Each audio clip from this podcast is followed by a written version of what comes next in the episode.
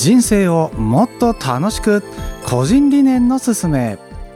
この番組はヒューマンディベロップメント研究所代表水内博秀さんの人生をもっと楽しくする個人理念についてゆかいプラネットのスタッフが実際に実践してみようという番組です。ということで今日も酒井さんよろしくお願いします。よろしくお願いいたします。はい。個人理念少しずつ私たち学んでいますけれども、はい、前回はね個人理念をについてまあ考えてみようということでさまざまなパターンを考えてみました。うんうん、で今皆さんね個人理念という考え方と企業理念という考え方この2つの言葉がえこの番組で出てきてると思うんですけれども、はい、まあ、この2つの違いそれからこの2つをまあ一致させるにはどうしたらいいかというのが今日のお話なんですね。はい。えっ、ー、と、水内さんの著書の、えー、24ページにちょっと書いてあることなんですけれども、え個人理念というのはやりたいこと、うん、企業理念というのはやるべきことなのだそうです。企業理念はやるべきことなんですね。はい。そうなんです。で個人理念はやりたいことなんですね。ね。じゃあ、うん、この個人理念やりたいことと企業理念やるべきことを、まあ、一致させるというか共通の行動を見つけるためには、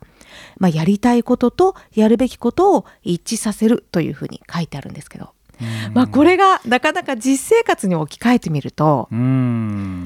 いろんなシーンが今私思い浮かぶんですよね。例えばどういう？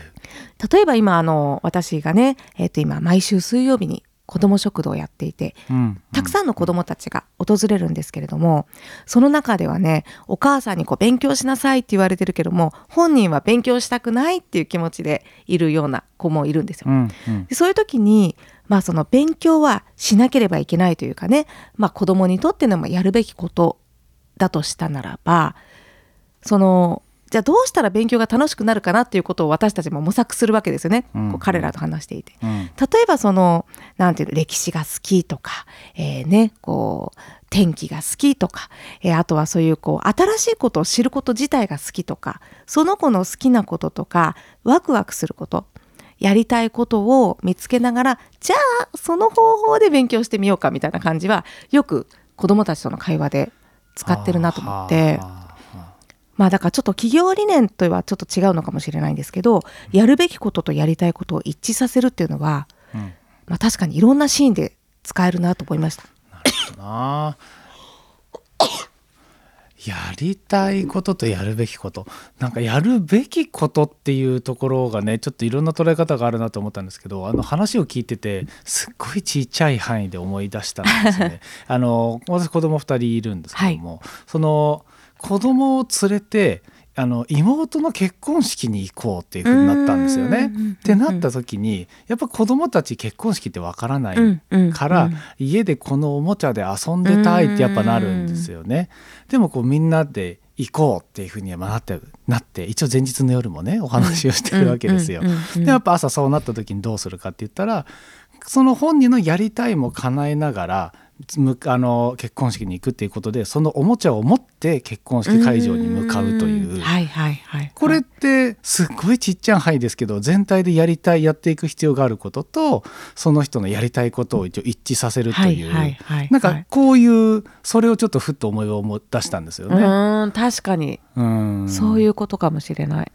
ね、なんか企業っていうふうになると例えば利益を上げるとかあとはそのそれこそ会社の理念としてお客様にこういうことを提供しようみたいなよくあろうみたいなこともあると思うので、まあ、そこのどこに自分のやりたいが当てはまっていくかみたいなことを考えていくっていうことなんですかね。いやそうですよね。でもこれ自分一人だとなかなかそれが一致しない時、まあ、特に子どもたちなんかはね、そういう時もあると思うんですけど、そういった時にこう人の助けとか、まあ、企業で言ったらそれこそまあ研修水内さんのような研修がすごくこうあの導かれるものになっていくんだろうなって今思いました。そうですね、なんかなんていうのかな。こう